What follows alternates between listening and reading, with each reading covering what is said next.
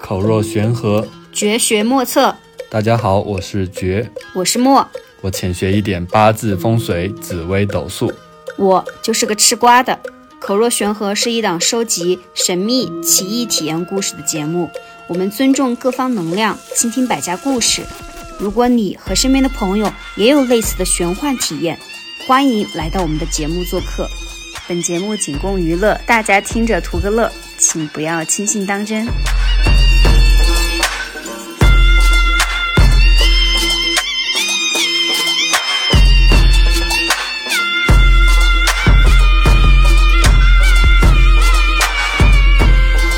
欢迎大家来到口若悬河的播客。今天邀请到的是张麦。那首先，张麦，你可以先跟我们简单的介绍一下你所经历的神秘的、奇异的、有趣的故事吗？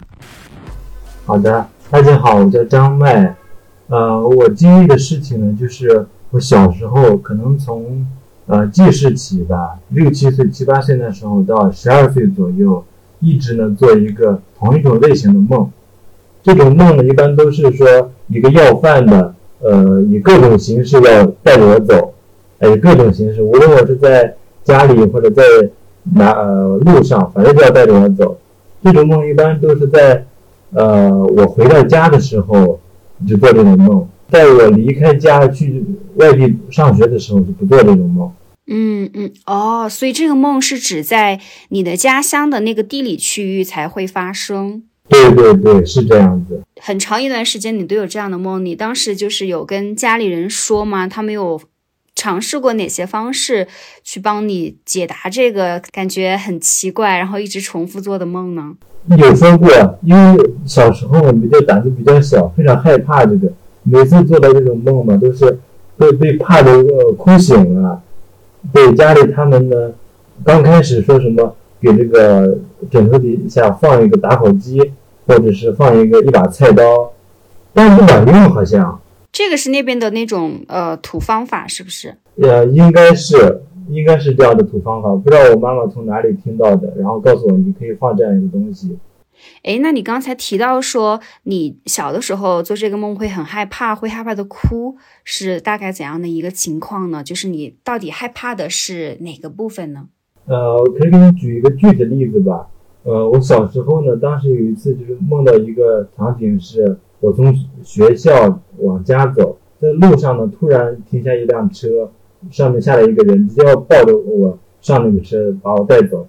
我当时害怕的可能就是要离开家了，然后那个人我不认识，是一个陌生的。我现在想起来，好像那个都是黑色的那种颜色，嗯，黑乎乎的，非常吓人。所以你这个梦是大概持续了，如果从小学到你外出去求学的话，应该是有个接近，呃，想一想，应该有个六七年，六七年都是同样的梦。对，因为我小从小学七岁到八，对，七岁我就已经去外地呃上学了，直到这个梦是十二岁结束的，我一直都在外地上学。哇，这个好神奇啊！当时还请过。就是我们当地县里有一个，呃，不是县里的某一个地方有一个，据说很厉害的一个人，好像可以走音那种，就是传的很神乎。他说那个人特别厉害，然后还给我看了一下。嗯。当时我们家从那个后村搬到了前村，我还做同样的一个梦。按理说这个环境变了，那应该不做那样的梦了，但是我还是做那样的梦。呃，然后找那个人给我看了一下。那个人当时，我就是是一个下午，坐在我们那个凳子上，我坐在沙发上，他坐在那个呃圆桌那个旁边那个凳子上，跟我爸妈讲了一大堆，好像也没讲出个一二三来，说什么拿一个，就是好像是叫魂那种，呃，好像拿一把土在外面，早上还是晚，应该是晚上，对，一边喊着我的名字，呃。转转着圈儿，一边喊着我的名字，回来之后把那个涂在那个好像一个饼，就是印那种饼子上面抹一下，然后再把那个东西在我前心、后心、脚心、手心都抹一遍，然后让我吃下去。他给出了这么一招，给我试过。哇，那这个有缓解吗？不管用，依然不管用，所有招数对我这个都解决不了问题。哎，你刚才提到有一个词叫走音，因为我是一个不太了解，就是呃这方面知识的，你可以简单介绍一下你所理解的走音是怎样的一个，嗯，当地的一个仪式吗？或者是这种呃，其实我也不知道，只是说人家好像说可以去什么地狱啊，去什么的，反正做的很神乎嘛。那具体情况我不知道，但是后来的自己的经过一些，就是网上啊，或者听朋友讲。这个理解，我觉得应该就是说，可以跟那种鬼神什么交流，应该是那样子吧。王爵，你知道什么叫走音吗？嗯，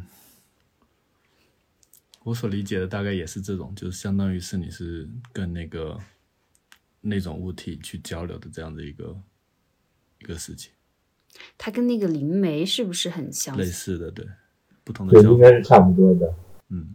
所以他是希望说通过这种方式去找到你的呃先辈或者是什么来帮助你解决这个问题吗？我不知道，因为好像是跟已经逝去的人去对话去交流。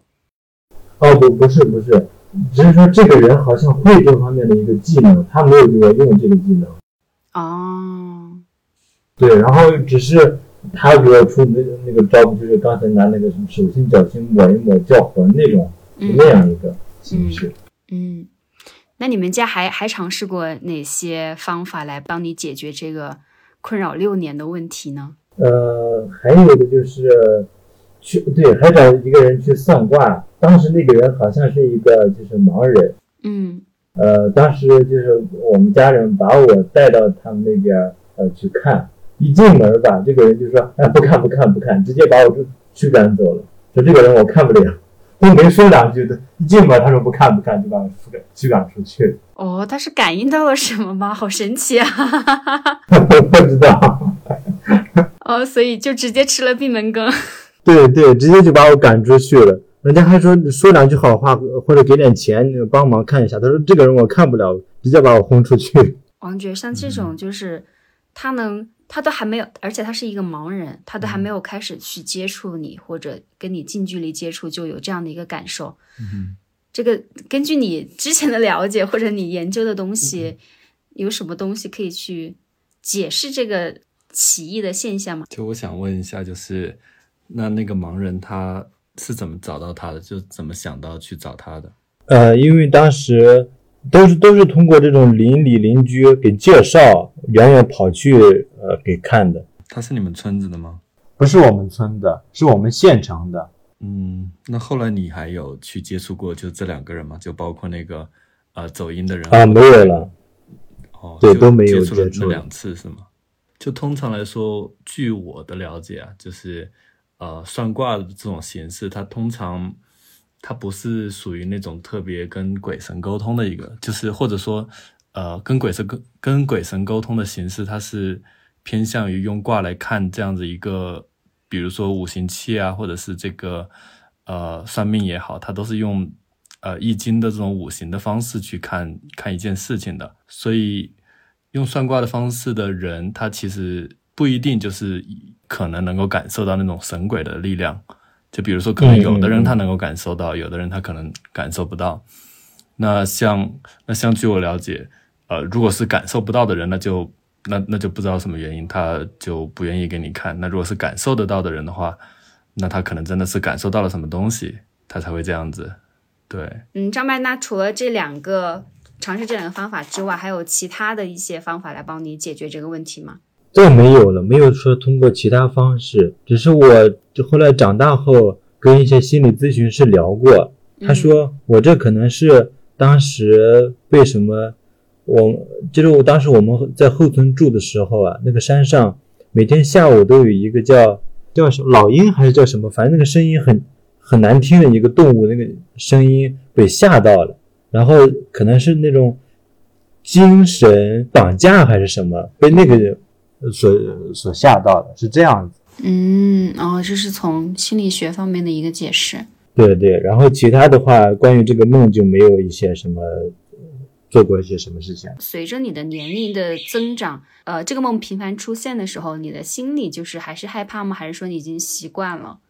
呃，因为这个梦一直都在我十二岁之前嘛，那时候都是害怕，没刚开始呃可能小更小的那时候是呃害怕，梦到这个梦就会哭醒，然后到后来可能就是梦到了，然后被吓醒，但不会哭了。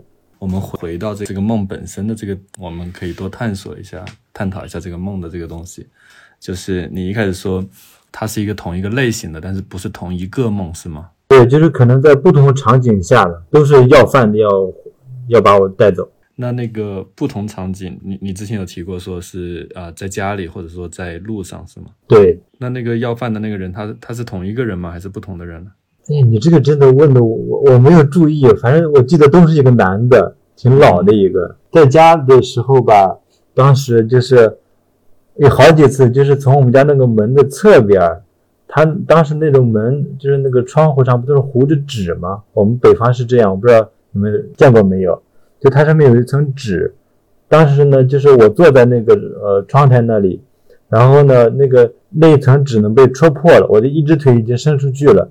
然后一个乞丐呃拽着我的腿说：“你跟我走，你跟我走。”在外面的话，场景的话，可能就是比如在路上，呃，突然有一个一个男的，一个乞丐过来就要拽着我走，啊，现在说都感觉浑身都是起鸡皮疙瘩。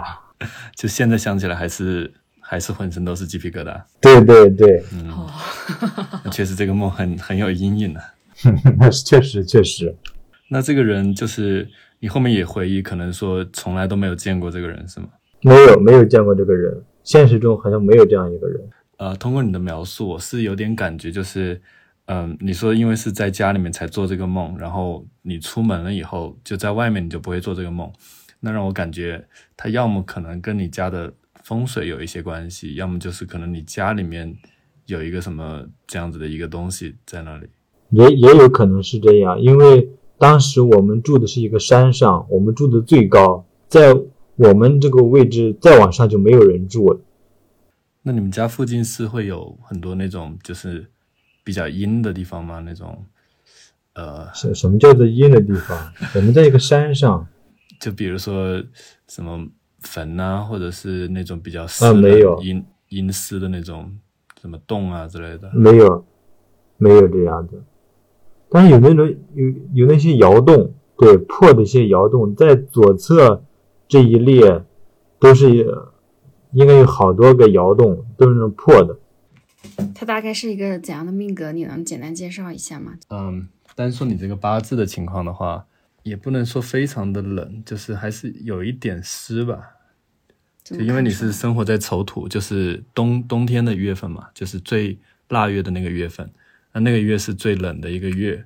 那另外就是你的八字，像地支里面有丑土啊，这个子水啊，它都是一个比较冷的一个情况。那好在好在你的八字的制作的是一个未土，那这个未土它是一个燥土，所以这个这个燥土里面是有一些火火气的，那这个火气还是可以解一点点的寒。我在看你的紫微斗数的这个盘的话，你这有一个阴煞是在田宅宫的，那代表的可能就是说你的家里面它就是有一些这样子的东西在那里。什么在田宅宫？阴再煞，阴煞阴煞是那个紫微斗数的一个神煞，然后这个煞的含义就是说那种，就是其实是代表那个那个东西的，就是那个 我们平常看不见的那个东西。那通常来说，像阴煞在在命宫啊，或者是在极恶宫啊这种，比如说命宫，那可能代表你这个人就就比较容易看到那些东西。但是他在别的宫，他呃你的是没有在命宫的。我说如果是在命宫，这个东西代表的意思是那个意思。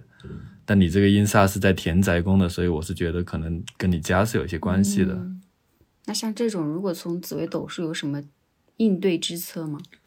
其实一种方法就像就像那个张麦刚刚讲的，在家里面才会做这个梦，在外面就不会了。嗯，就是不要在家里面待，就不会见到这个阴煞嘛，嗯就这个意思。就因为我之前有听过一个说法，就是说像这个梦境，它有的时候代表的是，比如说像像什么预知梦啊，就比如说你做了一个这样子的梦，然后你后面梦后面又遇到了，就真的发生了这个事情的话，或者说像做的其他的梦，它有一有一个意思，就相当于是你可能在梦境里面去了一个平行宇宙的那种感觉。那我在想，你这样子的一个梦，是不是代表你也是一个 细说啊，就是你是不是就是在梦里面就去到了别的平行宇宙，然后经历了这样的事情？对，就像庄周梦蝶一样，是吗？对，类似这个意思。像因为你像你这个梦，它是比较就是同一个类型嘛，就是比较强的一个指向性的这种感觉，就是你梦见就是这一个人，他拼命要带你。那我们如果说从从宗教的角度，当然我们还是要唯物主义一点，但是但是我们就举举个例，就是说，如果说从宗教的角度来讲，那这个人就是这个梦里面这个人，他是不是就是说，比如说在前世跟你有一些纠葛的这样的一个人啊，或者说是你其他世的这种这个有点记忆啊之类的。对，这样说就显了。对，你说要不要深究呢？像这种事情，对，像我们有一个朋友，他就是梦到过前世的这种事情的。嗯，我们下一期播客可能就会找他来做。像你的，你是说是到十二岁，那大概就是在零九年、零八年左右，对吧？啊，应该是吧。那十二岁了吗？那时候我不知道 啊，应该是。对，那我看像紫微斗数字上面的话。因为你是在零九年左右，其实是换换了一个新的大运嘛。哦，那换大运的意思就是说，那原本你的天灾宫是你的本命天灾宫，就是在前面的第一步运的时候，嗯，你的那个天灾宫是你的本命的天灾宫。那到了第二步运，就是换了大运以后，你的本命天灾宫跟你的大运同天灾宫已经不重叠了。嗯，就是你的大运天灾宫换掉了，换到了其他的宫位里面去。嗯，那这个意思就是说。你在这一步大运里面，你就遇不到那个天灾宫里面的那个阴煞了。啊啊啊！这样子。那如果这样解释的话，确实那后面基本上我印象中没有做这样那个梦。可以从这个角度去理解这个事情，就是当你的大运天灾宫也在你的本命的那个天灾宫里面，你的那个那个阴煞它可能力量就会更强一点，就是它重叠起来了嘛。然后你换到了第二部大运，你的那个天灾宫换了。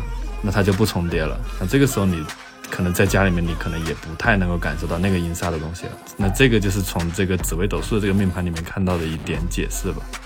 嗯，好的，谢谢谢谢。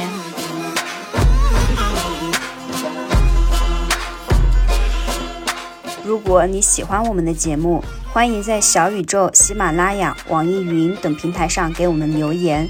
也欢迎在苹果 Podcast 上面给我们评分，谢谢大家。